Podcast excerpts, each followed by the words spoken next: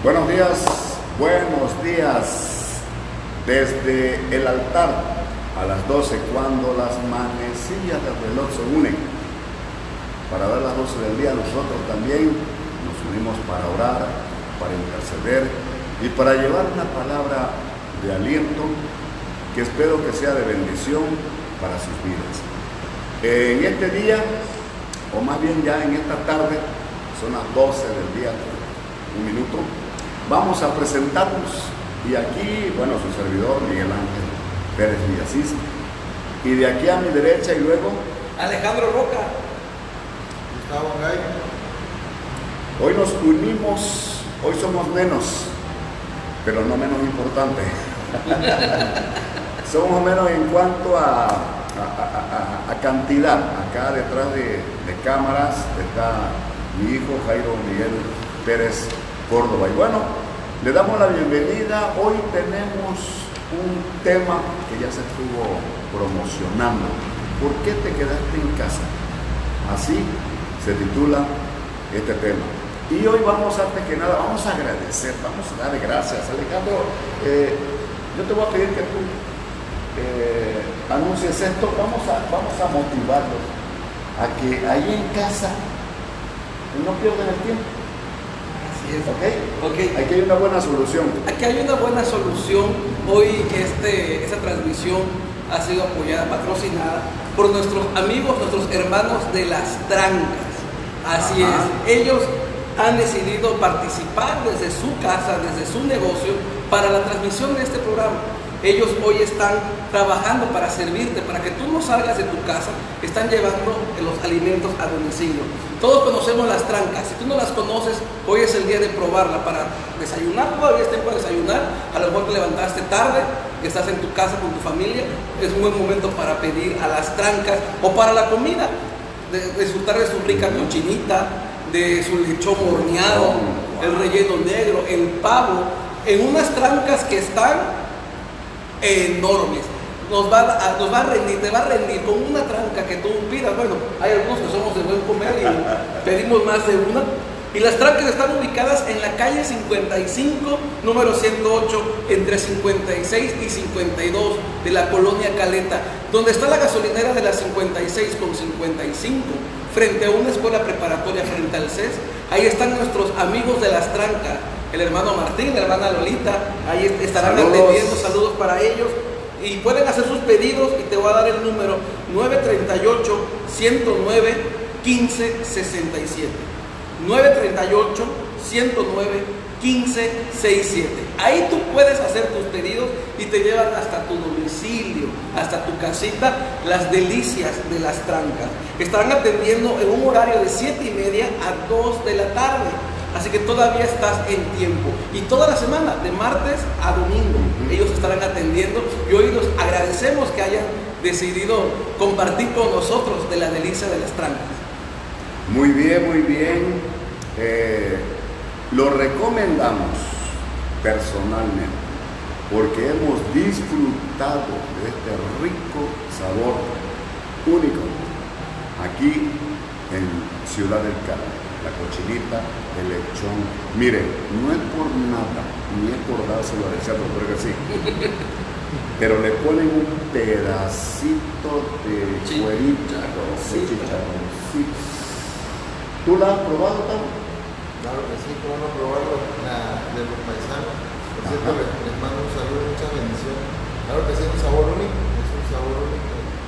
Eh, y, y con ese toque especial del, del cuerito que le ponen, Ajá. Le da un sabor muy, muy, muy especial. Y la tortillita hecha a mano para los tacos. Tortilla hecha a mano. ciertamente. Y las aguas naturales. A mí me encanta la piña con chaya. Delicioso. Ajá. Y ya viene la temporada de lance, ellos también este, cuando tienen fruta de temporada, la implementan muy rica. Mire, disfrute este tiempo. Haga su pedido. Se sienta al televisor y recibe dos alimentaciones. Así es. el de la palabra y su tranca. Las trancas son unas tortitas que ya va a ver. Y eh, tacos también. Haga su pedido, hágalo ya. dígale que aquí escuchó el comercial. Ok, saludos, muy bien. Eh, vamos a tener un programa hoy en el cual va a haber una participación de nuestro hermano Alejandro Roca. Mi hermano Alejandro Roca es psicoterapeuta. Aparte de, bueno, ser un servidor, un miembro de nuestra iglesia, pues eh, esa es su, su, su profesión. Y en esa profesión él también está trabajando particularmente. Estamos haciendo equipo dándole a la gente necesitada de acuerdo a la situación que esté eh, pasando. Usted puede contactarse directamente con él, le va a dar un número de teléfono, puede hacer cita con él y también le daremos un consejo en base a la escritura no religioso. Este es un asunto independiente. Él trabaja por su cuenta. ¿Ok? Y bueno, para comenzar, pues Alejandro, ¿qué nos tienes para hoy? Muy bien. Hoy tenemos la oportunidad, el privilegio de estar aquí transmitiendo, un privilegio que de verdad estamos tratando de, aprovechar al máximo. Justamente preguntaba por qué nos quedamos en casa y por qué algunos todavía tienen la necesidad o la inquietud por salir. Las recomendaciones han sido que salgamos solamente para casos necesarios, que no nos expongamos y que atendamos las cosas que sean de necesidad. El llevar el mensaje yo creo que es algo de necesidad, es Claro. algo que no se puede postergar. Los servicios de salud no se van a estar postergando. Y precisamente eh, lo que yo que quiero compartirte el día de hoy en relación a lo que de manera particular me dedico, nos dedicamos junto con mi esposa a hacer, es hablar de la salud. Hoy vamos a hablar de la salud, es un tema que nos ha preocupado, ahora sí, tuvo que haber una pandemia, tuvo que haber un virus que asustara, llevara a grados de, de paranoia a las personas para poder tomar en cuenta qué es la salud. Estaba yo investigando hace unos días y hay un doctor, se llama Alejandro Haddad. Alejandro Haddad es un doctor argentino que promovió un cambio en la OMS, la Organización Mundial de la Salud, para cambiar el concepto de lo que era salud. El concepto original de salud era directamente la ausencia de enfermedad y la capacidad de estar eh, en, en un buen estado físico, mental, social y emocional. Sin embargo, en este concepto caeríamos en el precepto de que ninguno tuviera la salud, quien estuviera completo, quien estuviera completamente sano en cualquiera de estas áreas. Entonces se llevó a la tarea de eh, promover ante la OMS un nuevo esquema, saber qué es la salud. Y estábamos revisando este tema y decía que la salud es la capacidad, y es lo que ahora eh, estamos viviendo, es la capacidad de adaptarse a pesar de no estar completamente sano física, mental o socialmente, pero es la capacidad de tener un bienestar. Es decir, que a pesar de tener una enfermedad crónica, vemos personas que tienen diabetes, se consideran saludables, personas que tienen alguna dolencia y que son saludables, que no están completamente eh, sanos en el antiguo esquema, hoy podemos decir que tienen un bienestar, que tienen sanidad. Servidor. Ejemplo claro, ¿no? Ejemplo claro que con una enfermedad crónica degenerativa, pues se puede decir el día de hoy que gozan de un perfecto estado de salud. Y este cambio llevó a que la salud hoy se considerara una capacidad de adaptación a las circunstancias en el ámbito físico, mental, emocional y social. Esa es nuestra salud el día. Aquellos que tenemos, por ejemplo, aquellos que no pueden leer de cerca o que ocupan lentes, tal vez no tengan físicamente completamente la salud en los ojos, pero con unos aparatos pueden tener, eh, adaptarse a ese cambio de manera eh, saludable y pueden eh, vivir de una manera plena. Justamente, justamente la parte emocional, la parte conductual, es algo de lo que pocas veces hacemos caso. Un servidor padeció mucho tiempo enfermedades mentales, enfermedades neurológicas, enfermedades eh, conductuales, que me llevaron sin duda a, a caer en lugares desagradables, alcoholismo, adicciones, eh, muchas cosas en las cuales estamos inmersos, la gran una gran parte de la sociedad, en nuestras familias. Seguramente tú tienes a alguien cercano ahí que o padece alcoholismo o la adicción, o tiene algún problema de conducta, de juego, depresión, estrés. Tiene alguna parte del cual está adoleciendo y no sabemos cómo actuar. Yo te voy a compartir el término salud proviene del latín, del latín salus. Cuando yo descubro que, que la salud proviene de salus, del latín original, en ese momento yo le doy gracias al Señor. Porque el que nos puede dar esa salvación entera, completa, es Dios. Por mucho tiempo estuve buscando en la ciencia que no está mal.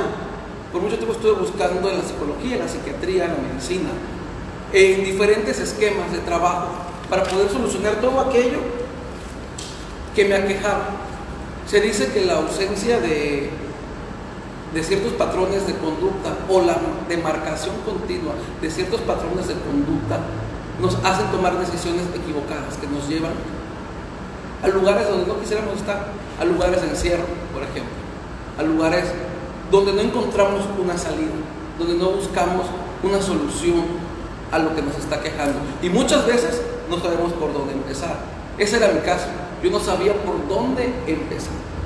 Sin embargo, en el caminar pude entender, pude darme cuenta que lo primero que debemos hacer es rendirnos para pedir ayuda. Seguro. Hay momentos que decimos, yo puedo, voy a buscar una solución, voy a agotar todas las alternativas posibles y una y otra vez fracasamos o fallamos en el intento. Porque hay cosas para las cuales somos incapaces de hacer nosotros por nuestra propia cuenta. Y romper este esquema, romper este paradigma, significa para el ser humano una derrota absoluta. ¿Y quién de nosotros quiere sentirse derrotado? En algún momento nadie se quiere sentir derrotado. Sin embargo, y lo dice también la palabra del Señor, que necesitamos rendirnos para ganar.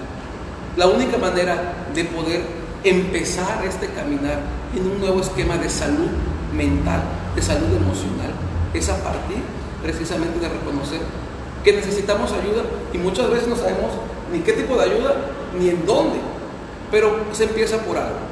Justamente la psicoterapia es una herramienta eh, que puede ser utilizada para ayudar a trabajar con aquella persona que tiene una dolencia mental, que tiene una dolencia emocional.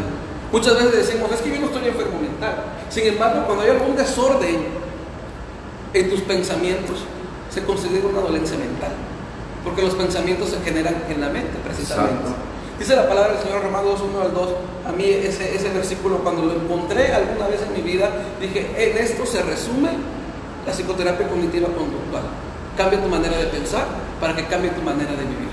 Pero ¿cómo vamos a cambiar nuestra manera de pensar?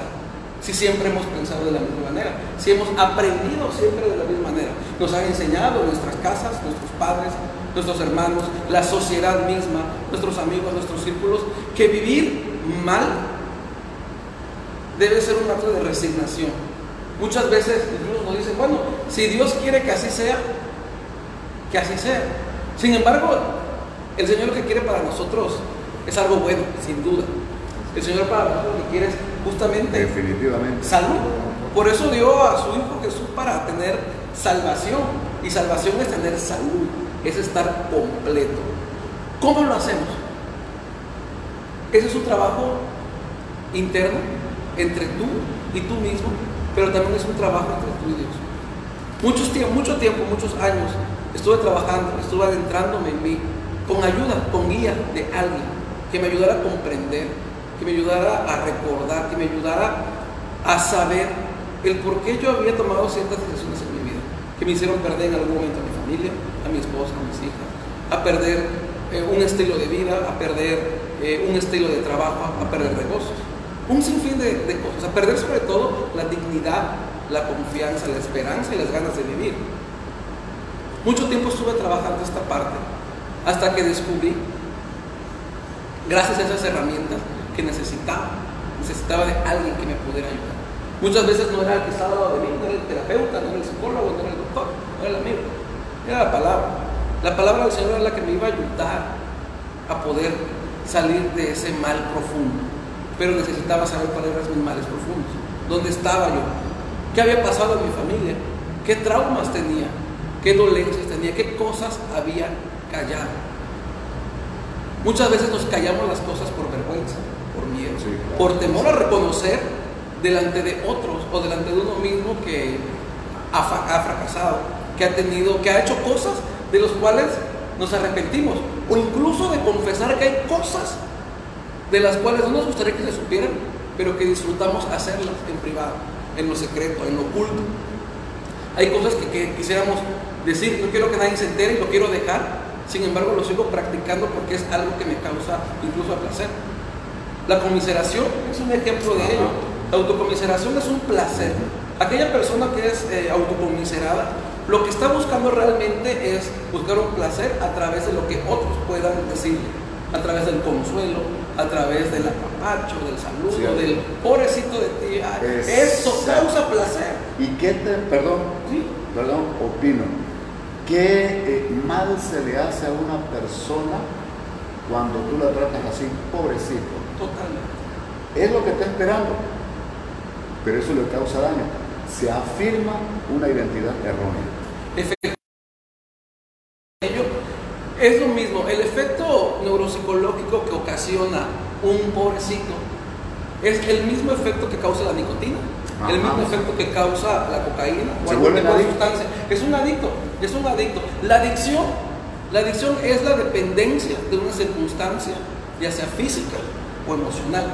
Podemos ser adictos a la nicotina o a la cocaína o al alcohol, pero se puede ser adicto al juego, a, a las circunstancias de conmiseración, a la mentira, porque causa un placer. Lo que ocasiona en el cerebro del ser humano es un placer que necesita repetirse para poderse tener una satisfacción.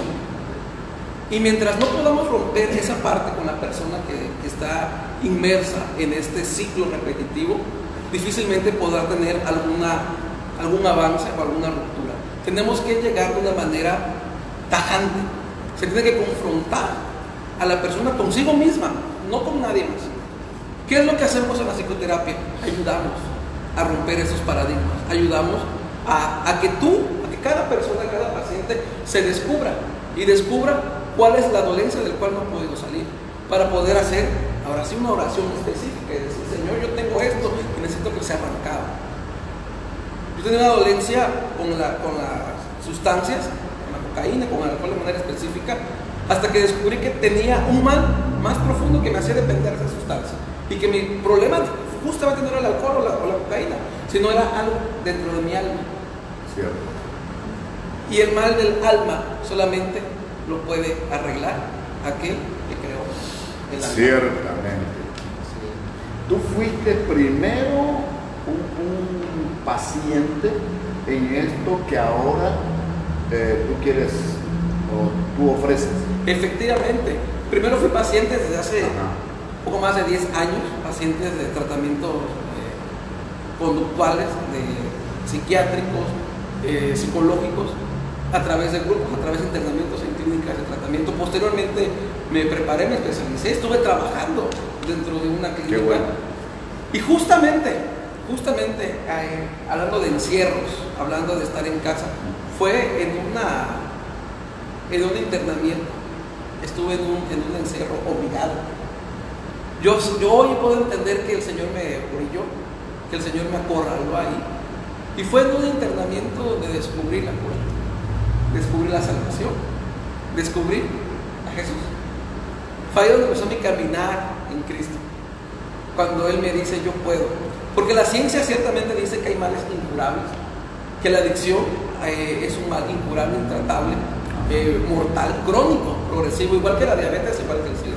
Sin embargo, cuando conocemos a aquel que, que pagó por las enfermedades, cuando conocí a Jesús, pude darme cuenta de que esto en el cual me habían preparado, primero cayendo en el pozo de la oscuridad, decía cayendo en ese pozo profundo, ser rescatado por él y tener una esperanza y poder llevar esa esperanza a otro, poder llevar aquello de lo cual eh, hoy estoy seguro que, que, que el Señor me dotó para poder anunciarles a otros que hay posibilidades, que hay ayuda y que necesitamos de Jesús para poder tener esa sanidad en nuestra mente, en nuestro espíritu, en nuestro corazón, en nuestra, en nuestra parte física, en nuestra parte social.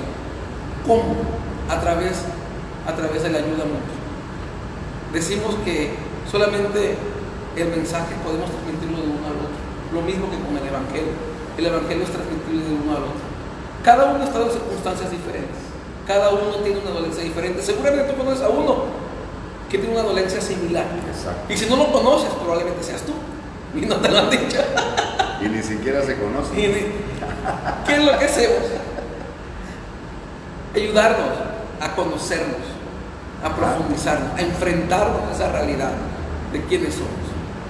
A través de justamente de la, del compartimiento de uno con otro. Precisamente, te interrumpo Gustavo también tiene un testimonio cuando lo conocimos, él encerrado en su cuarto. ¿Quiere compartirnos algo, sí, sí, pues, Ayuda a alguien allá.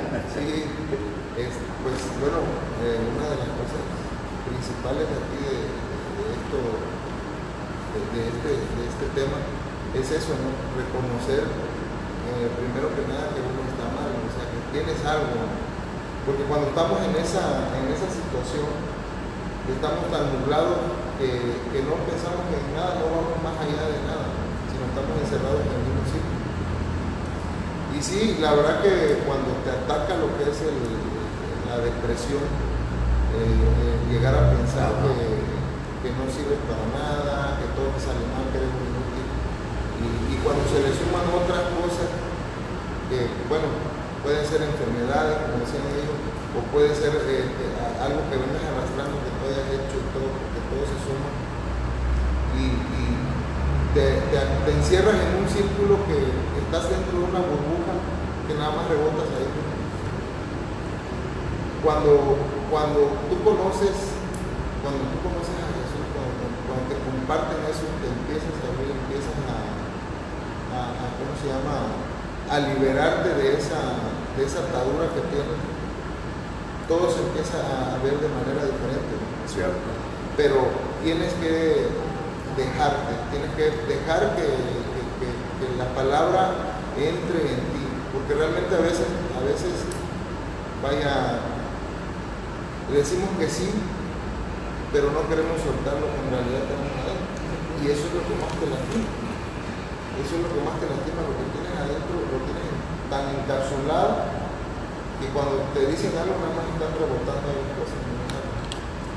Y tiene mucho que ver también, no sé, eh, algo que se me viene a la cabeza y es algo que a mí me atacó mucho, el orgullo, ¿no? El orgullo de qué dirán, eh, qué van a decir mis amigos, qué van a decir esto, qué van a decir el otro. La verdad, miren, los amigos, los buenos amigos, malos amigos van a existir siempre.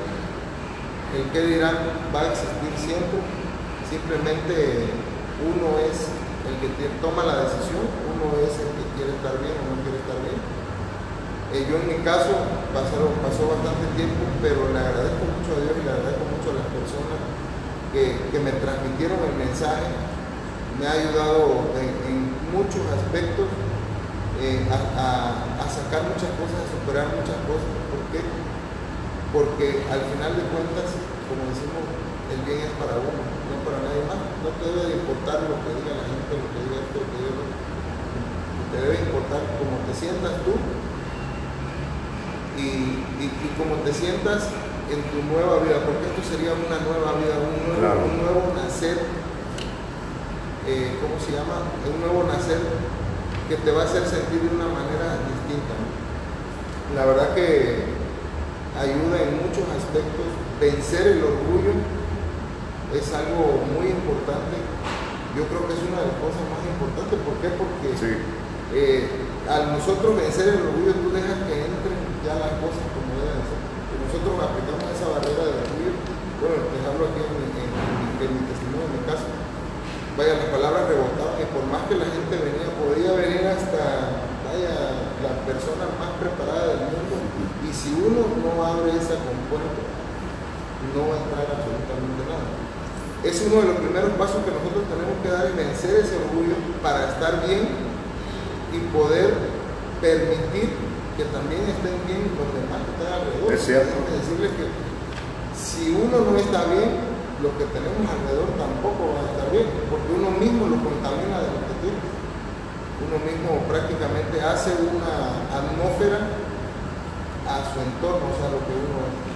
Entonces, si uno permite que, eh, en mi caso, eh, el Evangelio, la palabra del Señor, que entre en mi vida, aceptar al Señor en mi vida, pero aceptarlo de una manera diferente, no ah, sí, sí, yo creo en Dios, no. O sea, creer en Dios es una cosa, pues yo creo que la mayoría creemos en Dios, pero aceptarlo, aceptarlo como tu Salvador, aceptar lo que Él gobierne tu vida, no lo hace cualquier persona, solo lo hace alguien que en realidad lo necesita. Y en, en el caso de nosotros, yo creo que sí lo necesitamos. ¿Por qué? Porque Él ha hecho cosas, a lo mejor la gente no lo ve así, pero lo que nosotros sentimos, nos sentimos diferente y lo que Él nos ha cambiado, eh, vaya, nos hace sentir bien. Cierto. Nos, nos- nos lleva a otro, a, a pensar de otra manera, ¿no? Y a transmitir las cosas de otra manera. Muy bien. La verdad que yo le agradezco al Señor y le agradezco a, a- gente que, que ha usado el Señor para transmitirnos esa palabra. Y le pido también al Señor que, que- que nos siga usando como herramienta y que siga usando ese, a todo ello Es para llevar, para llevar esa, ese mensaje. ¿no? Es correcto. Eh, la verdad que yo les, yo les eh, exhorto a que en este tiempo eh, que estamos pasando, la verdad, yo siento que es un tiempo muy bueno para reflexionar sobre, sobre las cosas que hemos hecho bien, que hemos hecho mal.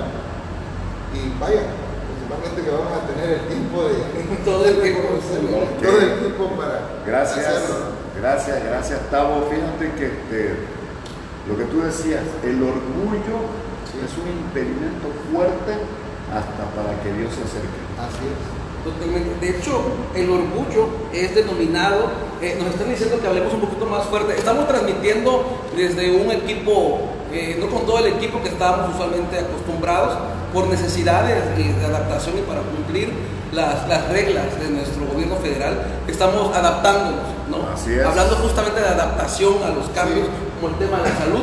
Entonces nos piden hablar un poquito más fuerte. Pero justamente el orgullo eh, es denominado dentro de la ciencia psicológica como el gigante negro.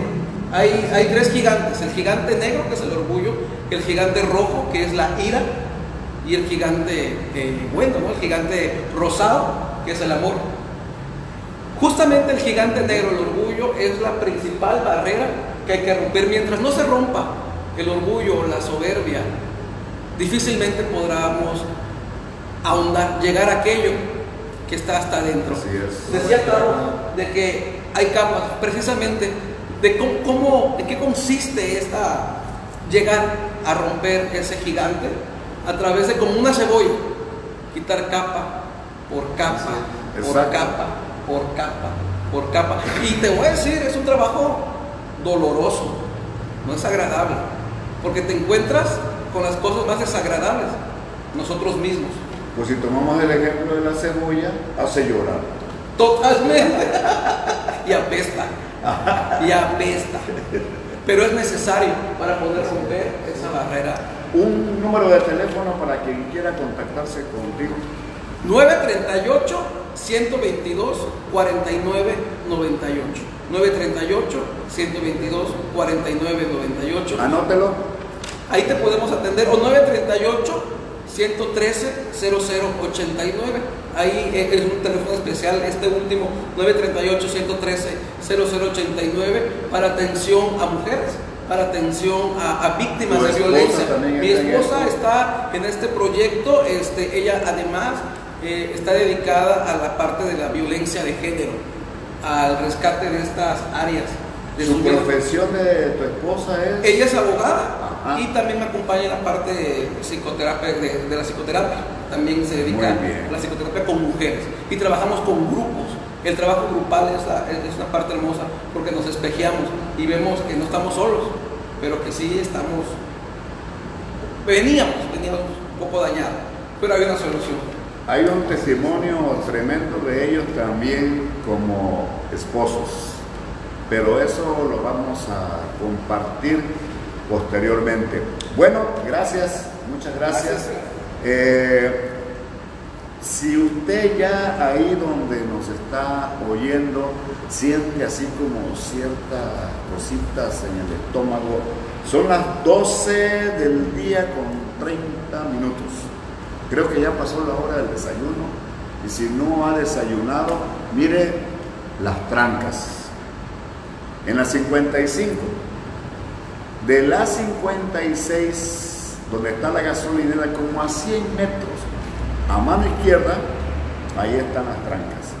Y ahí en las trancas usted encuentra, por supuesto, unas trancas, unos bolillones franceses, como le llamen, que están pero bien rellenitos de cochinita, de relleno negro, de pavo.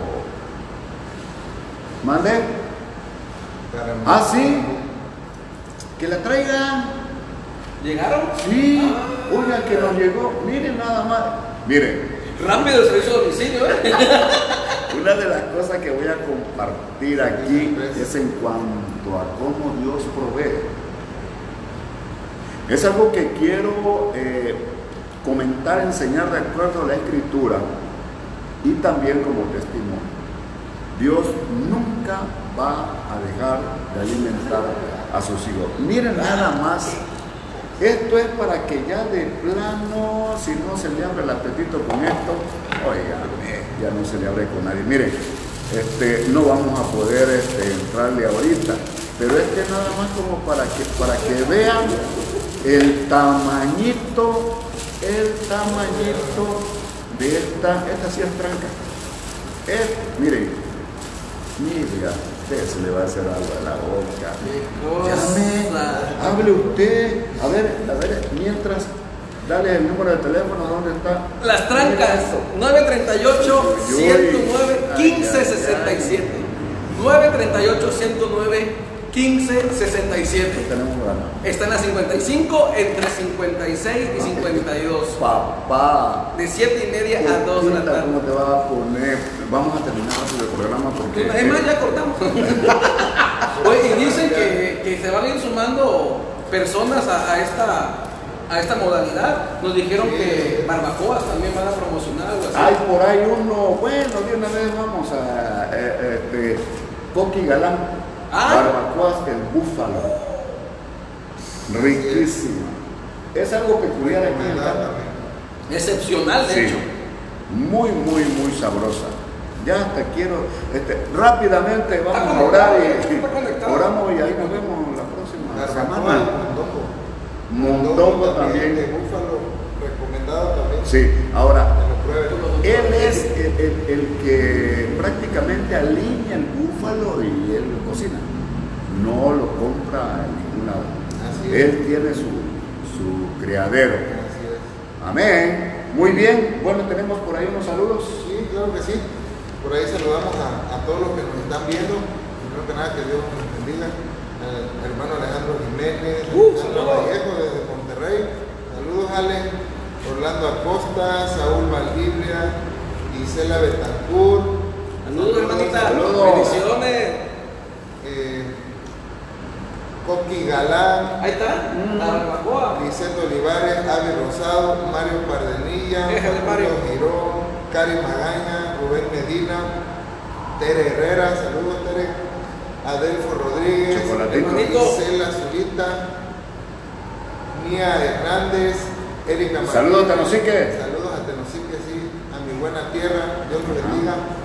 Eh, saludos a José Ángel Gutiérrez, Marta Salavarría, al Salto Padilla y a David León. De los que ahorita me pasaron. De los que ahorita nos pasaron, que Dios nos bendiga mucho y, bienvenidos a los que se vayan sumando. Al Hay que retransmitir. Así es. Hay que retransmitir. Compartan, compartan para que también esto se haga viral. Exacto. Así Muy Bien. Bueno, pues ahora justamente a la media nos toca presentar un mensaje, un mensaje de parte de Dios para estos tiempos. Hoy está a cargo de nuestro pastor Miguel Ángel Pérez Villasís, que va a llevar hasta tu, casa algo de parte de Dios para que tú tengas esperanza y tengas una enseñanza y edificación ahí donde estás. Con ustedes, nuestro pastor. Muy bien. eh, voy a tomar como base para esta enseñanza el ejemplo de un gran siervo de Dios, el profeta Elías. Tome tiempo, vaya a la escritura. Aquí vamos a estar leyendo partes, no todo. Está muy, muy extenso eh, el testimonio, por decir así, o el ejemplo que vamos a usar de este profeta. Es un profeta de Dios, Elías. Pero tome tiempo para buscar en, la palabra, en la Biblia, en cualquiera que sea su Biblia, y vea usted que lo que vamos a hablar es lo que la Biblia dice. Se va a romper hoy un paradigma, algo que desafortunadamente le voy a llamar así, en una interpretación no muy apegada a la palabra, se, ha dado en cuanto a ciertas situaciones cuando alguien, cuando alguien deja de servir a Dios.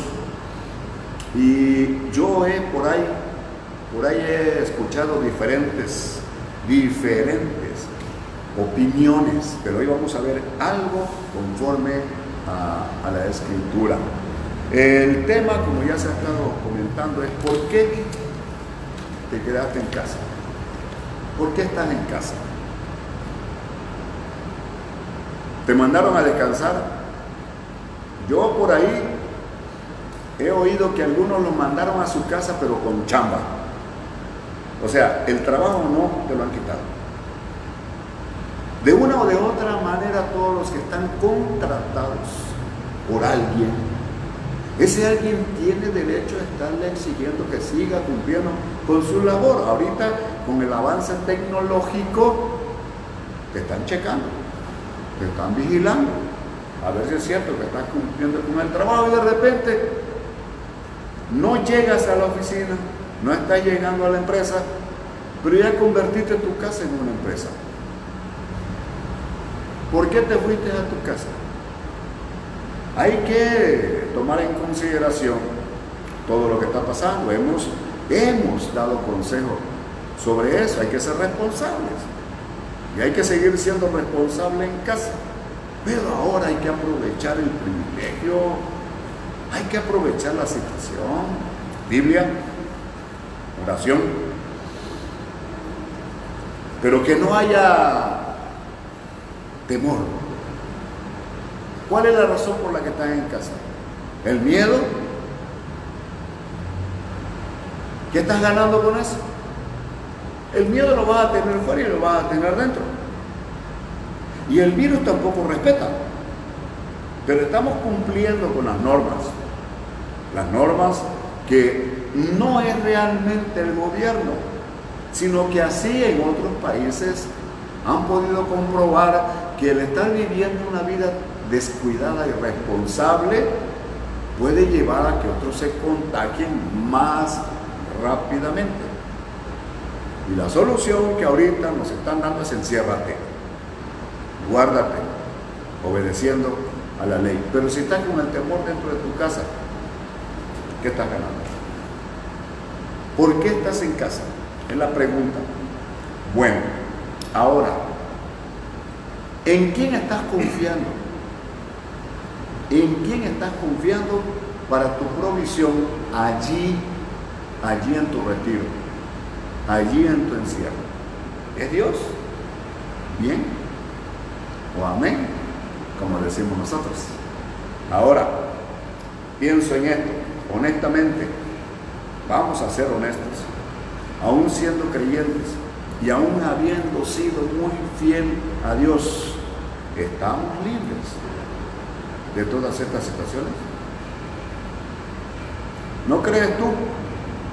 ¿No crees tú que alguien, algunos cristianos puedan en algún momento también padecer por todo lo que está pasando a nuestro alrededor.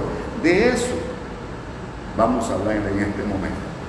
En el primer libro de los Reyes, capítulo 17, Gustavo, ya nos dijeron que, tiene que tenemos que alzar la voz, así que fuerza que sea valiente y saca el fuá.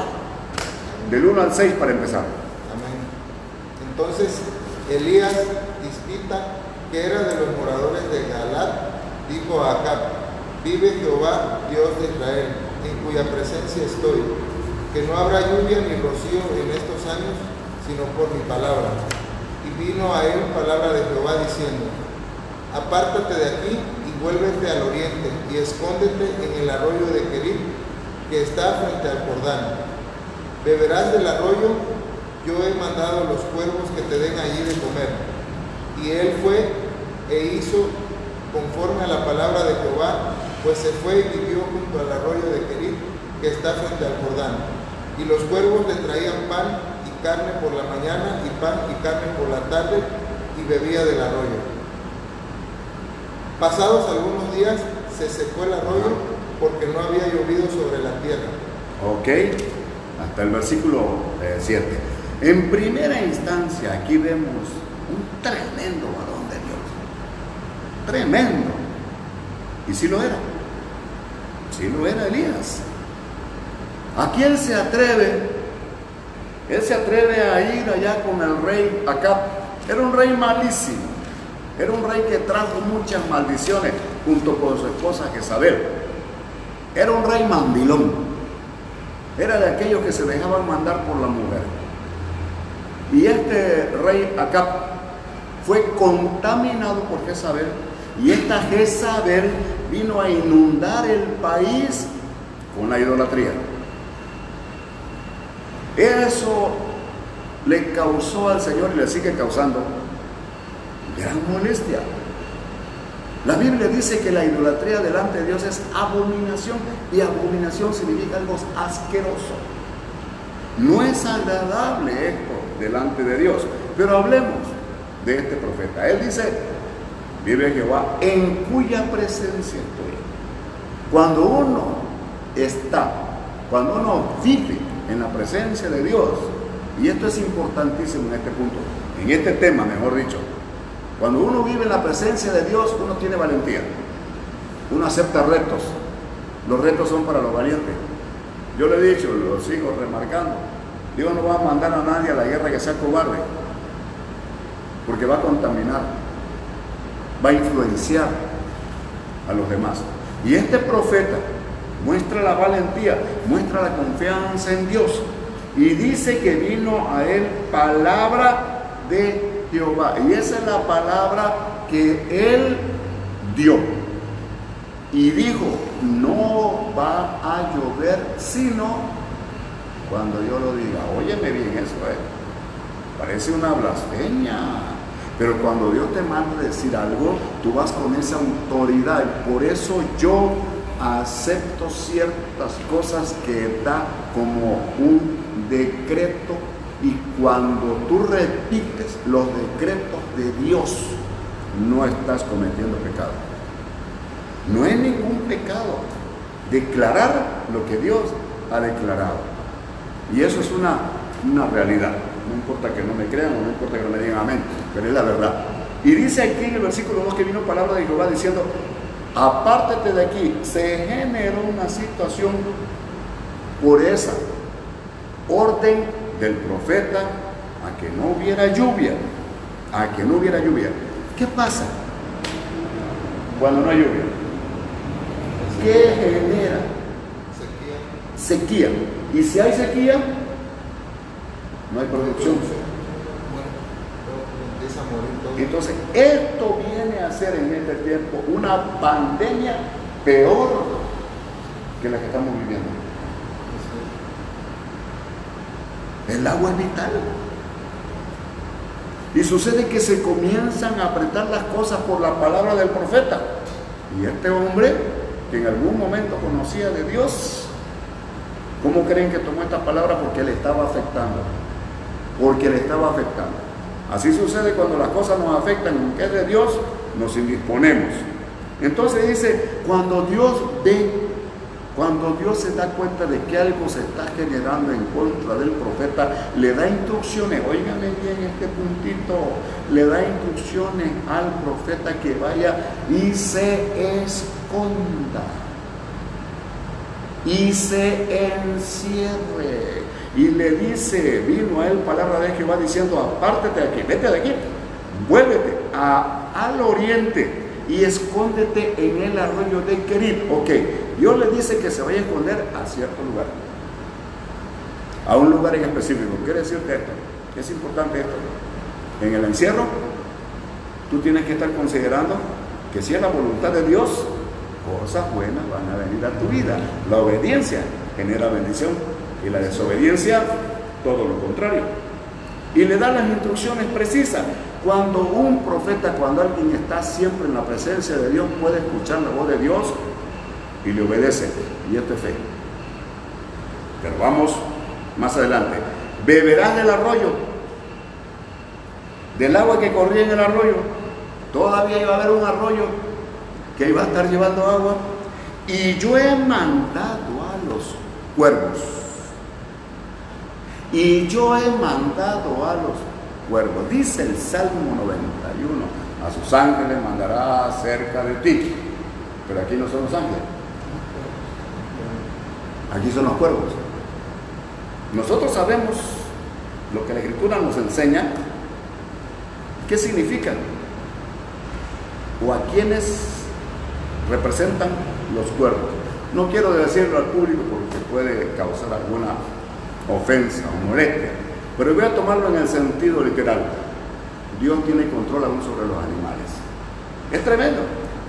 Pero en la Biblia hay como Dios mandaba a ciertos animales a que hicieran algo a favor del hombre.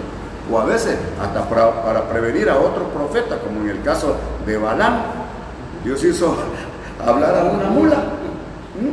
Y como dijo alguien por ahí, oye, ten confianza. Si yo dije hablar a una mula, ¿cómo te va a hacer hablar a ti? ¿Ah? Nosotros debemos tener más razonamiento, raciocinio que los animales. ¿Quién dio la orden? Dios da la orden al profeta, Dios da la orden a los cuervos. Hay un Dios que previene. A Dios no lo agarró esto de sorpresa. Dudo mucho que Él lo haya enviado, pero no dudo que lo esté permitiendo. Que es muy, muy diferente. Ahora, Él fue e hizo conforme a la palabra, dice el versículo 5, pues se fue y vivió junto al arroyo de Querit que está frente al Jordán. Y ahí le va, versículo 6. Y los cuervos le traían pan y carne. Yo comprobé algo aquí, que Elías no era vegano. y aquí comprobamos que el asunto de la carne, lo que nos mandaron ahorita. ¿Ok? Pan y carne. Pan y carne. Gracias a las trancas. Hermana Loli, hermano Martín, gracias. Ok, escúchame bien acá. Por la mañana, por la tarde, dos veces al día. Dos veces al día. Y no se quejó. ¿Sabe que usted allí en su casa tiene que comer? Estoy seguro que no hay nadie, al menos de los hijos de Dios, que se esté muriendo de hambre. Dios está prevenido y Dios ya tiene listo el pan, dice, de cada día. Y ahora aprende esto, no solamente pides el pan, pídele que venga con carne. Y que lo traigan los cuervos. Mira, hay una realidad bíblica. Toda buena dádiva desciende de lo alto. O sea, toda buena ofrenda. Toda ofrenda puede ser buena cuando viene de parte de Dios. Por eso no hay que rechazar ninguna. Por eso el Señor no rechazó la ofrenda de la viuda, porque la bendición era para la viuda. La bendición es para el que da, más que para el que recibe. Más bienaventurado es dar que recibir, más bienaventurado. O sea, el que recibe es bendecido, pero el que da es más bendecido. No rechazó. Ni siquiera pregunto, ¿de dónde lo agarraste? Imagínate un cuervo trayendo, a ver, los cuervos no trabajan. ¿Qué fama tienen los cuervos? Ratas. Que andan robando, que andan robando. Pero no se le puede decir en Abel, ¿dónde sacaste esto? ¿Dónde lo agarraste? Si es una ofrenda, se recibe. Escúcheme bien acá. Escúcheme bien, líderes, si hay algún pastor por allí. No podemos, no debemos, mejor dicho, rechazar nada que puede venir en el nombre de Dios. Y nosotros, cuando lo recibimos, santificamos esa ofrenda y se santifica más en la manera en que lo usamos. De gracia recibimos, de gracia invertimos. ¿Ok? Muy bien. Entonces dice aquí, día, mañana y tarde, mañana y tarde, comiendo de lo que Dios mandaba a través de los cuervos. Ok. Pero pasan algunos días y se seca el arroyo porque no había habido lluvia. Entonces, ¿qué cosa es lo que viene a pasar acá? Que de repente las cosas que están pasando nos van a afectar. Aún el profeta. Se le secó el arroyo. Ya no había agua. ¿Y con qué bajar el pan? Pero le vuelvo a repetir, hay alguien que tiene todo bajo control. Y cuando estamos en comunión con Él, cuando hay una situación apremiante y Él nos manda porque se da cuenta de la situación a que cambiemos de lugar, pero siempre y cuando Él nos diga. A veces nos movemos por la intuición, Ah, y con mucha declaración de palabra, yo creo que allá donde voy, Dios me va a bendecir porque voy en su nombre. Y sucede que no fue así, porque no era el plan de Dios. Hay mucha gente que se ha cambiado, no es por nada, pero mucha gente se fue a Mérida y ahorita ya quieren volver. A mí me gustaría que el gobernador cerrara. cerrara la frontera allá, no pasan acá, porque allá está más fuerte el asunto que acá. Ah, no, pero ahora sí, pues vénganse. Vénganse, pero van a tener que pasar por el filtro. Si no fue la voluntad de Dios que te fueras a cierto lugar, las cosas no van a salir bien.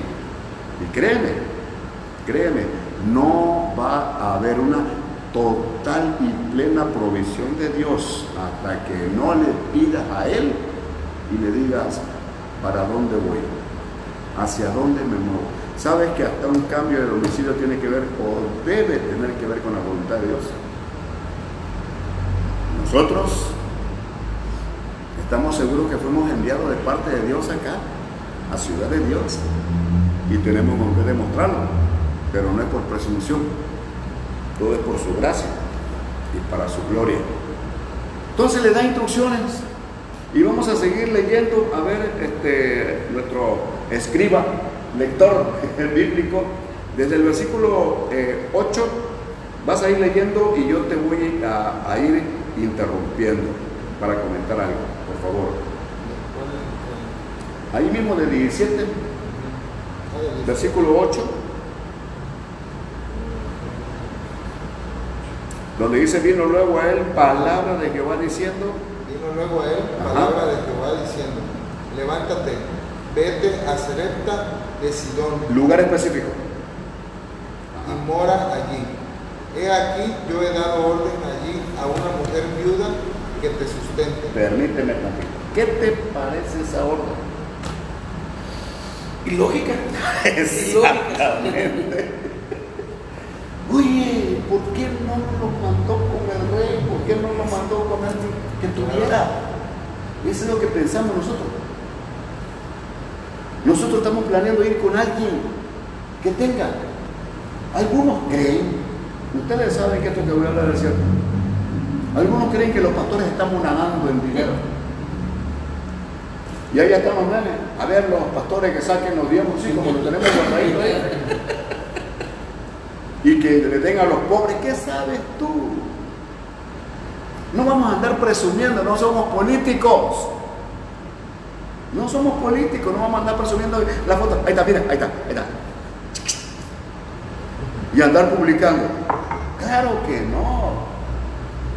Y lo digo delante de ellos porque ellos lo saben bien, no puedo No puedo mentir delante de ellos y menos delante de Dios. Ahora, regularmente los que andan mandando mensajes de que no apoyan son los que menos lo hacen. Es mi autoridad contestarle, a ver, ¿qué hiciste tú? ¿Qué estás haciendo? No, es que yo no tengo. Ah, pero sí tengo que estar diciendo que otro lado. Regularmente los que mandan esos memes es porque ellos quieren que se les dé. No son misericordiosos.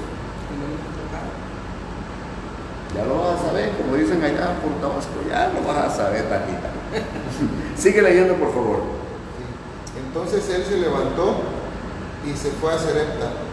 Y cuando llegó a la puerta de la ciudad, he aquí una mujer viuda que estaba ahí recogiendo leña, y él la llamó. Y le dijo, te ruego que me traigas un poco de agua en un vaso para que beba. Y yendo ella para traérsela, él la volvió a llamar y le dijo, te ruego que me traigas también un bocado de pan en tu mano.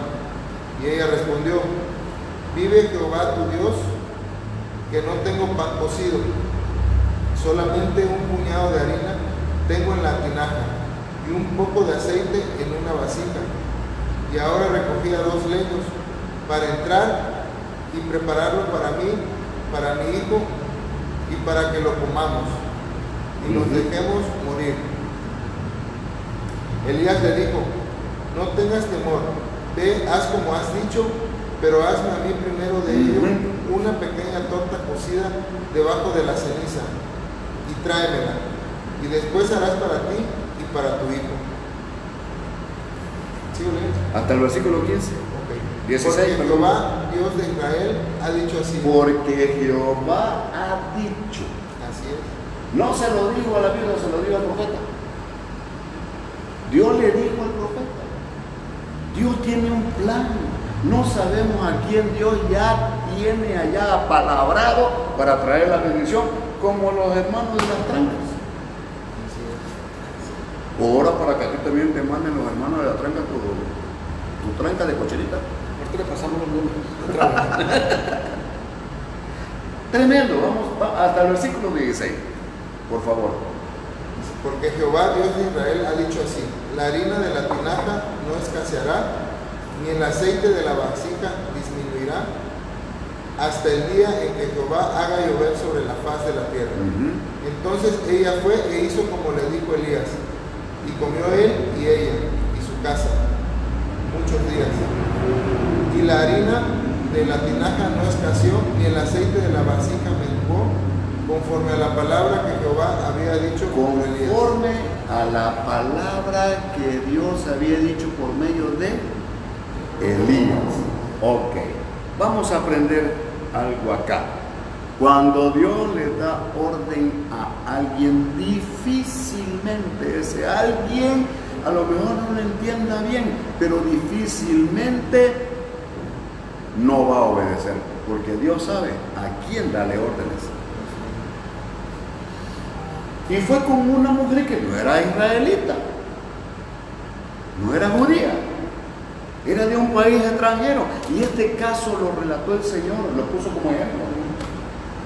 Había muchas viudas israelitas. ¿Por qué Dios no mandó a una mujer? A veces nosotros queremos que Dios obre conforme a como yo quiero y estamos pensando, estamos orando, Señor, yo te pido que uses al hermano para que me bendiga.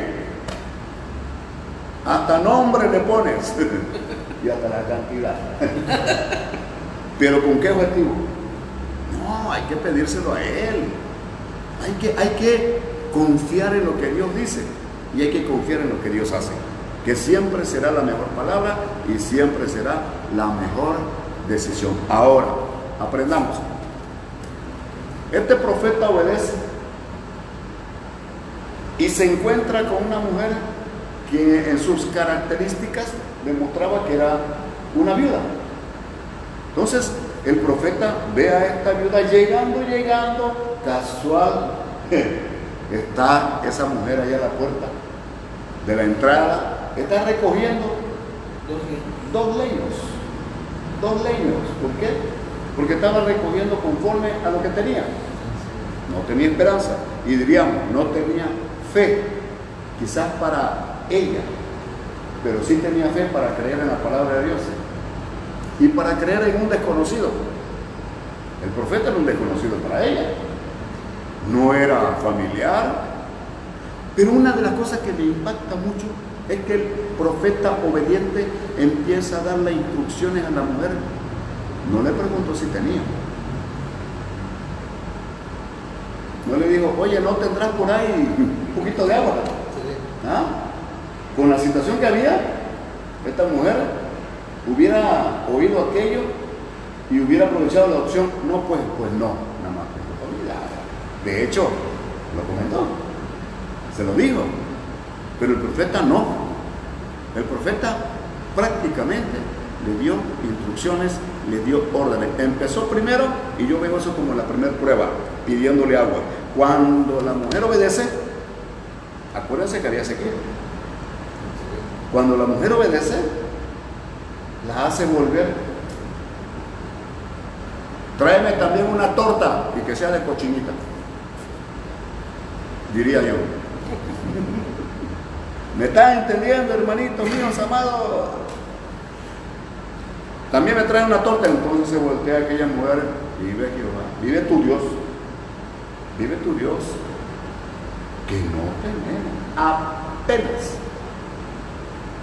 apenas estaba yo recogiendo dos leños, porque con esos dos leños cocino el poquito, el puñado de harina con el poquito de aceite para comer mi hijo y yo. O sea, para ti no tenemos. Y aquí tenemos a un profeta que en este tiempo se le podría llamar conchudo, aprovechado. Ve y haz como dices, pero me traes a mí primero. Porque Dios ha dicho que ni la harina ni el aceite va a escasear durante todo el tiempo de sequía. ¿Y de dónde iba a tomar harina si no iba a haber trigo? ¿Y de dónde iba a tomar aceite si no iba a haber aceituna, olivo? Porque Dios multiplica lo poquito que le damos. Y cuando se lo damos a alguien que realmente es un representante de Dios, y no es campaña para nadie, es la verdad bíblica. Y esta mujer obedeció. Aquí lo dijo el profeta porque Dios ha dicho, escúchenme profetas, lo que Dios diga, dilo a como Dios te lo dice, aunque no te crean, pero siempre va a haber alguien por ahí, como yo lo estoy creyendo ahorita. Escúchenme acá, hermanos, Dios está probando tu fidelidad. Si hay, sí tienes en casa, pero estás apartando lo que es de Dios. O están con quejas. Ay, si apenas tengo para mí. Así andan muchos. Y yo lo he podido comprobar porque se queman. Se queman en el chisme face. Derrapan gacho, dirían por ahí. Esa, esas publicaciones de dame, provéeme, ayúdame. Es un espíritu de autocomiseración. ¿Qué quieren ustedes? Atención profesional de mi hermano Alejandro Rota, ya que a la palabra no le hacen caso. Es un decir. Qué cosas tan tremendas, pero escúchame para terminar con este punto, porque voy a otro rápidamente. Donde quiera que Dios nos mande, siervo del Señor, Dios tiene preparado animales, gente en la que de plano ni siquiera nosotros podemos tener una leve esperanza. Escúcheme bien, Dios quiere hacer milagros todavía en este tiempo con lo poquito. ¿Qué tienes tú para rendirle al Señor? La materia prima la ponemos nosotros y Dios hace el milagro de multiplicación. Ahora, ¿qué diferencia? Por favor, Primera Reyes 19, del 1 al 14. No tenemos este, problemas con, con el horario, gracias a Dios. No sé ustedes allá. Pero ¿Qué puede pasar en cierto momento con grandes hombres de Dios cuando pandemias como esta los rodean y le dan entrada?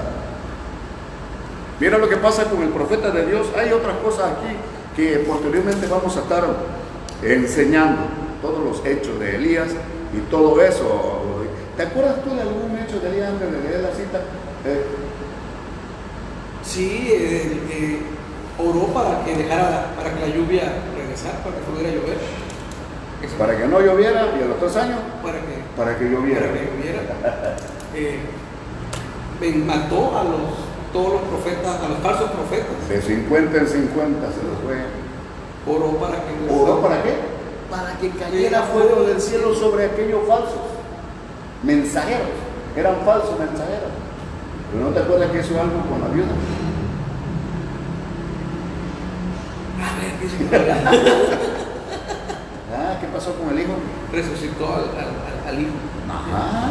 Resucitó al hijo. Murió y lo resucitó. Tremendo el beneficio. Mire, antes de entrar a la otra, a la otra parte, el beneficio sobre esa viuda fue que le armó su empresa. Venta de harina y aceite. En tiempo de crisis. Y la otra, otro beneficio, el profeta resucitó a su hijo que había muerto. Ahora sí, pasamos a, a la siguiente parte. Creo que este tema lo vamos a alargar más en la siguiente, en la siguiente transmisión. Adelante. Acá vio a Jezabel la nueva de todo lo que Elías había hecho y de cómo había matado a espada a todos los profetas. Entonces envió Jezabel a Elías un mensajero diciendo, así me hagan los dioses y aún me añadan, si mañana a estas horas yo no he puesto tu persona como la de uno de ellos. Viendo pues el peligro, se levantó y se fue para salvar su vida. Y vino a Berseba, que está en Judá, y dejó allí a su criado. Ok, permíteme tantito por favor. Aquí está el detalle cuando perdemos de vista al Señor por el peligro. ¿Qué pasa aquí? Acá, mandilón, ¿cómo dicen allá en el tabaco? Anahuaco. Anahuaco. Ujú. Allá vamos a quejarse con Isabel. Fíjate que el profeta, este profeta mató a los, a, a lo- a los, ¿cuántos profetas falsos eran? Te estoy probando. Sí, sí, sí, ya, ya. Eran 10 mil profetas. No. no. A todos, a todos, por allá saben, ¿verdad? ¿Cuántos son los profetas? Manden, manden este. la es una trivia, es parte, del, es parte de la transmisión. Él se está haciendo. ok. Miren nada más esta situación. Cuando Jezabel solamente manda el rumor, manda el mensaje y llega a los oídos de Elías. Escúchame, este es el problema de un montón de cristianos. Oyen y parece que ya lo están viendo. Y aquí literalmente dice, viendo pues el peligro, ¿lo veían o lo oían? Solamente escuchó la amenaza. Por eso la pregunta, ¿por qué estás en casa? ¿Qué cosa te tiene en casa? ¿La obediencia o el miedo? En este tiempo, de verdad, aún dentro de casa, es una psicosis. Se le, puede, llamar a esto una crisis emocional y la crisis emocional la vas a llevar donde quiera. Porque el problema está en ti o el problema está en uno. Aunque estés en casa, supuestamente resguardado, si vas al cuarto, ahí tienes el gel, si vas a la cocina, ahí tienes el gel, si vas, ahí tienes, y gel por todos lados. Alguien por ahí me mandó un mensaje y me dice, pastor, yo doy gracias a Dios por este tiempo, por el coronavirus, porque por primera vez en muchos años la casa está limpia. Todos los días la trapean. Tranquilidad es lo que necesitamos, pero no por las cosas que nosotros hacemos, aunque tenemos que obedecer. Dice aquí que viendo el versículo 3, de eh, Primera Reyes 19. Viendo pues el peligro se levantó y se fue para salvar su vida. Su enfoque lo quitó de Dios y lo puso en él. Lo quitó de Dios y se puso en él. Oye, un profeta que había sido alimentado, que había sido cuidado, que había sido guardado, que le mostró Dios cómo sostiene a alguien cuando lo manda Dios a un, escondedero, porque Dios fue que lo mandó. Comprueba eso, pero cuando hay una psicosis de peligro, todos podemos en algún momento ser afectados. Todos. Como decía yo hace, hace poco en una enseñanza, supuestamente allá afuera los que estamos un poquito mayor de edad somos los más propensos. Yo no me llamo anciano. Tengo 67 años, pero no crean que me siento anciano. Acá estoy, yo me siento chamacón. No importa que me digan amén, soy yo. Allá tú. Ajá. Entonces el problema inunda la mente y es el peor enemigo que podemos tener, algo que se mete en tu mente y te taladra y te está afectando. Eso puede suceder en varias áreas de tu vida. Se fue el profeta para salvar su vida, vino a Berseba que está en Judá y dejó allá a su criado, o sea, se fue más solo. Y luego dice, voy a, voy a leer tantito, bueno, sigue el versículo 4, ahorita le seguimos. Y él se, fue, el desierto un día de camino. y vino y se sentó debajo de un enero y deseando morirse dijo, basta ya, oh Jehová, quítame la vida, pues no soy yo mejor que mis padres. Ya le había entrado un espíritu de suicidio, como dice por ahí. ¿Cuántas cosas podemos pensar negativamente y afectarnos a nosotros mismos? Hay psicosis emocionales. Eso afecta todo y algunas veces nubla, nubla, nubla el entendimiento y no queremos ni oír una palabra buena de la Biblia, un buen consejo. ¿Por qué? Porque ya le dimos lugar a la negatividad. Mira nada más, dime tú, ya iba una pregunta. Tavo, ¿tú crees que un siervo como este que prácticamente va en contra, está demostrando que la tiempo en este momento la cambió por una negatividad, ¿tú crees que Dios lo va a dejar? ¿Qué sabes tú al respecto? ¿Qué has oído? Mm, bueno, yo no, creo. Él, eh, Dios nos permite ciertas cosas, permite que te, pases, que te pasen ciertas cosas para que, para que uno siga aprendiendo. Pero de que te deje, de que te deje, Dios no te deja. Ok, vamos a ver qué dice la escritura. Mira, dice aquí que se fue por el desierto un día de camino. Primero se alejó dejó el servicio, dejó su función, luego deja al criado más solo y luego se va al desierto. Es tremendo esta situación. En un profeta, en un profeta, y la situación en alguno esté similar, porque así se puede reaccionar cuando uno es totalmente en tu mente y hasta en tu alma influenciado por las cosas que están pasando alrededor. Este profeta cayó en la autocomiseración y aún se sintió inútil delante de Dios. No, soy bueno ya. Es que él mismo reconocía que estaba actuando en una cobardía que no debía hacerlo. Fui sincero con Dios. Mira, tremendo. Voy a, voy a ir leyendo. Dice, quítame la vida.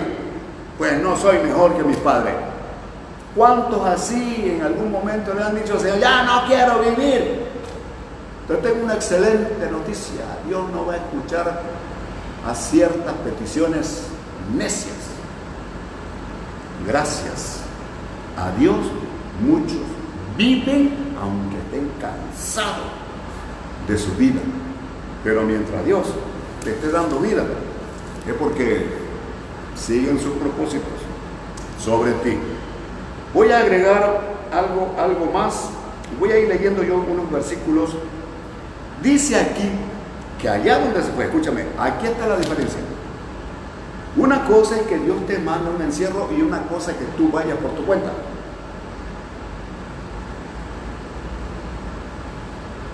Y aquí comienza el calvario de alguien que solito se fue a encerrar por miedo, por lo que oyó por lo que oyó.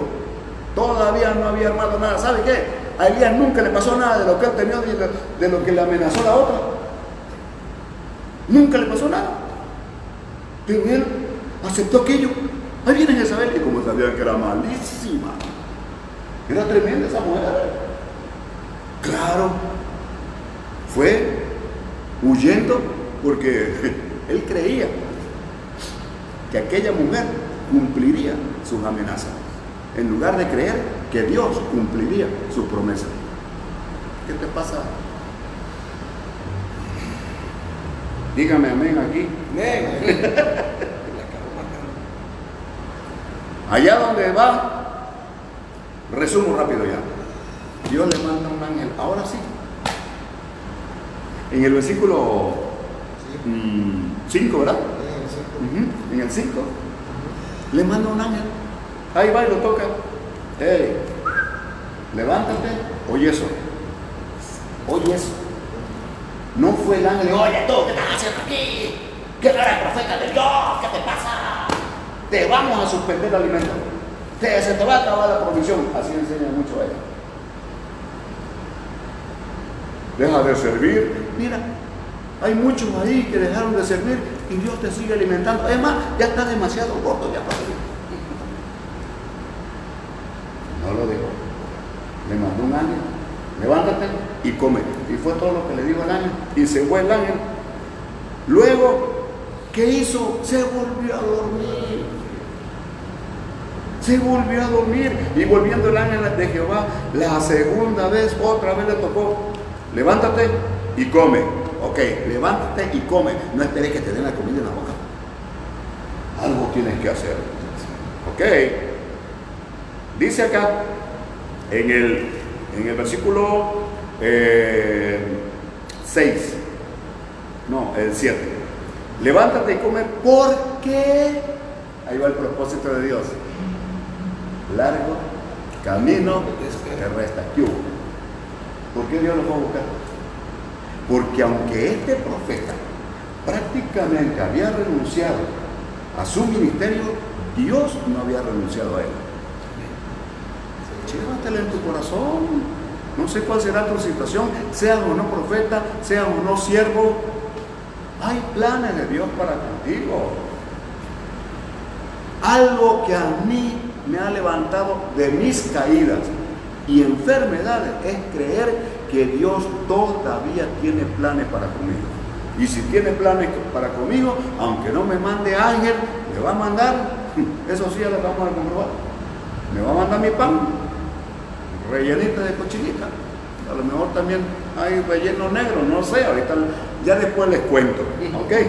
Ayer, aquí, nosotros vivimos aquí, en la iglesia, no es queja, pero nosotros aquí mismo adaptamos un lugar para no estar pagando renta, porque este era nuestro terreno para la casa, pero tuvimos que abrirla para la iglesia y vivimos aquí.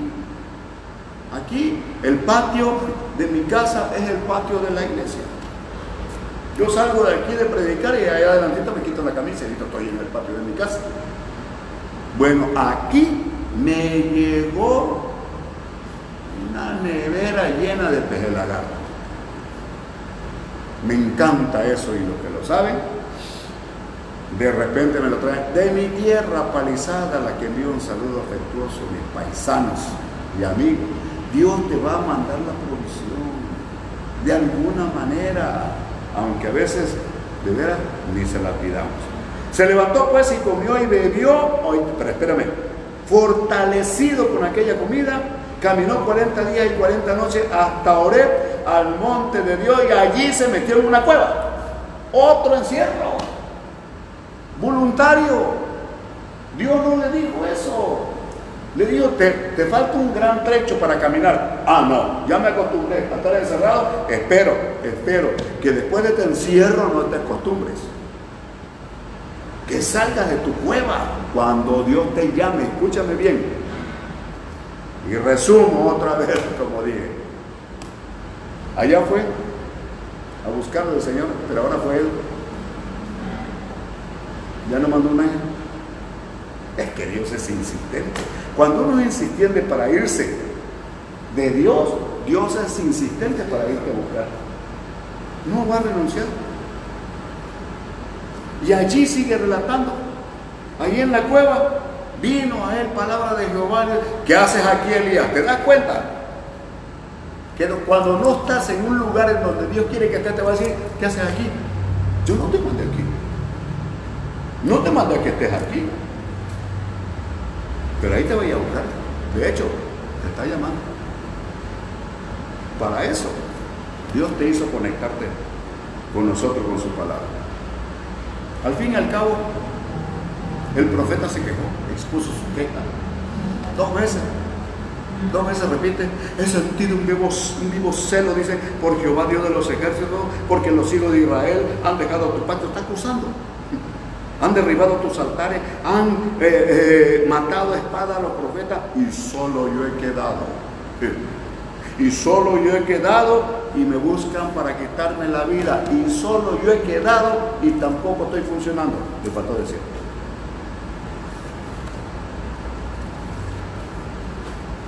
Se estaba quejando. Eso es lo que pasa cuando nos encerramos por nuestra voluntad. Nos quedamos hasta cuando ya empezamos a acusar empezamos a señalar a otros. Eso fue lo que hizo por dos meses.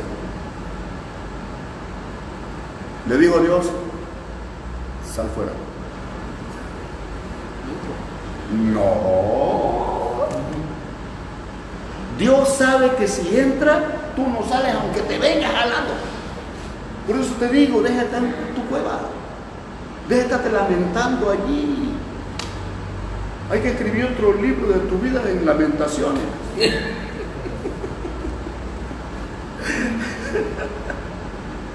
Qué tremendo. ¿Cómo podemos caer en una situación tan drástica después y sobre todo después de haber sido un tremendo, en el caso de Elías, tremendo varón de Dios?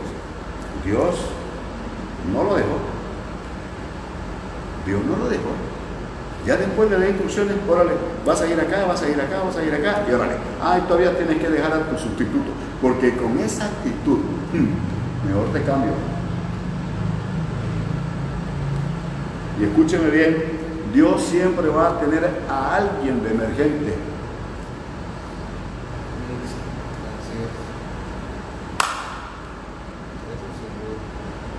Pero su plan aunque entre en una pausa, no termina. ¿Qué mejor que su obra la termines tú y no la termine otro? Por la incredulidad. Voy a terminar. El apóstol Santiago, mira, en Santiago capítulo 5, versículos 17 y 18, menciona el profeta Elías. Y mira lo que dice. Después de que el apóstol Santiago dice, si alguno está enfermo entre vosotros, ore, ore, y se refiere a la oración, porque la oración es eficaz, es poderosa, sana, libera. Y mira cómo pone de ejemplo a Elías. ¿Quiere leerlo, por favor? Elías era hombre sujeto a pasiones semejantes a las nuestras, y oró fervientemente para que no lloviese no llovió sobre la tierra por tres años y seis meses. Y otra vez oró y el cielo dio lluvia y la tierra produjo su fruto. ¿Qué hubo? Ajá, y la tierra produjo. ¿Quién provocó la sequía? ¿Y quién provocó la prosperidad? El profeta fue un instrumento de Dios. Yo no hablo ahorita de que el coronavirus sea como un enviado de Dios. No, no me atrevo a decirle eso. No me atrevo. Pero, ¿cómo estamos reaccionando los que creemos en Dios? El apóstol Pablo también, en Romanos capítulo 11, del 1 al 3, mira, aquí en Santiago dice que Elías era un varón sujeto a pasiones igual que nosotros. Sin embargo, oró fervientemente. Podemos hacerlo. Esas pasiones las tenemos dentro. A veces estamos apasionados por el dinero, por una persona y a veces por nosotros mismos. El profeta Elías estaba apasionado por él, por su vida. A ver, este, el otro, la otra cita, Romanos 11. Romanos 11, 1 al 3. Digo pues, ¿ha desechado Dios a su pueblo? ¿Qué hubo? Manera, porque también yo soy israelita de la descendencia de Abraham y de la, tru- de la tribu de Benjamín. No ha desechado Dios a su pueblo, al cual desde antes conoció. ¿O no sabéis que dice Elías la escritura como invoca a Dios contra Israel? Diciendo, Señor, a tus profetas han dado muerte y a tus altares han derribado, y solo yo he quedado, procuran, procurarán matarme. Eso es lo que dice el apóstol Pablo interpretando la escritura de lo que estaba haciendo el profeta Elías. Estaba acusando al pueblo de Israel con Dios. Sin embargo, dice allí el apóstol Pablo que eso no fue suficiente para que Dios decidiera desechar a los que habían desechado al profeta. Y si Dios no desechó a ese pueblo que ahorita es una potencia mundial, con todos sus adores, con todas sus fallas, ¿tú crees que te va a desechar a ti cuando recibes a Cristo en tu corazón y eres salvo por su gracia? Yo estoy seguro que no. Voy a terminar con esta cita, Eclesiastés 7:7. Mira lo que dice el sabio Salomón. ¿Quiere leerla, por favor? Eclesiastés 7:7. Ujú. El sabio actúa como un tonto cuando abusa de su poder y acepta dinero a cambio de favores. Búscame la versión este, Reina Valera. Ciertamente la opresión hace entontecer al sabio y las dádivas corrompen el corazón. La opresión, cuando se le da entrada, es cuando dice la Biblia que se vuelve uno tonto y no sabes para dónde ir y no sabes ni qué hacer. La opresión cuando le das entrada. Si en este momento tú no sabes qué hacer, yo no te doy la solución, te la da la palabra. Él dice en su palabra, vengan a mí todos los trabajados, todos los cargados, que yo descansar. Para que puedas aprovechar este tiempo en casa. Aprende a descansar primeramente en Dios. Escúchame. Mete a tu retiro al Señor. Mete a tu retiro ahí en casa al Señor. Toma tiempo para la palabra. Estudia la palabra los salmos, un salmo diario. Antes de que tú termines de leer los salmos, esta situación ya terminó. Amén. Lo estaré profetizando, no sé.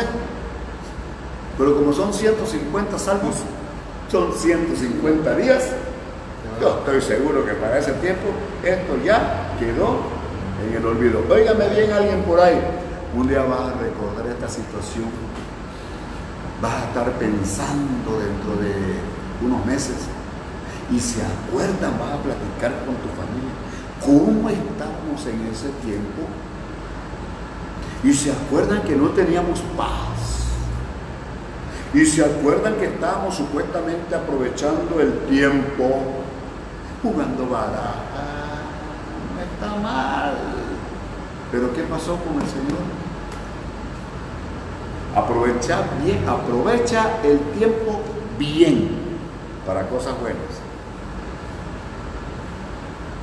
Y cuando salgas de esto, vas a dar gracias a Dios por haber sido librado de esta y de todo lo que venga. Ah, y sobre todo, por la provisión que Dios te va a mandar. Escúchame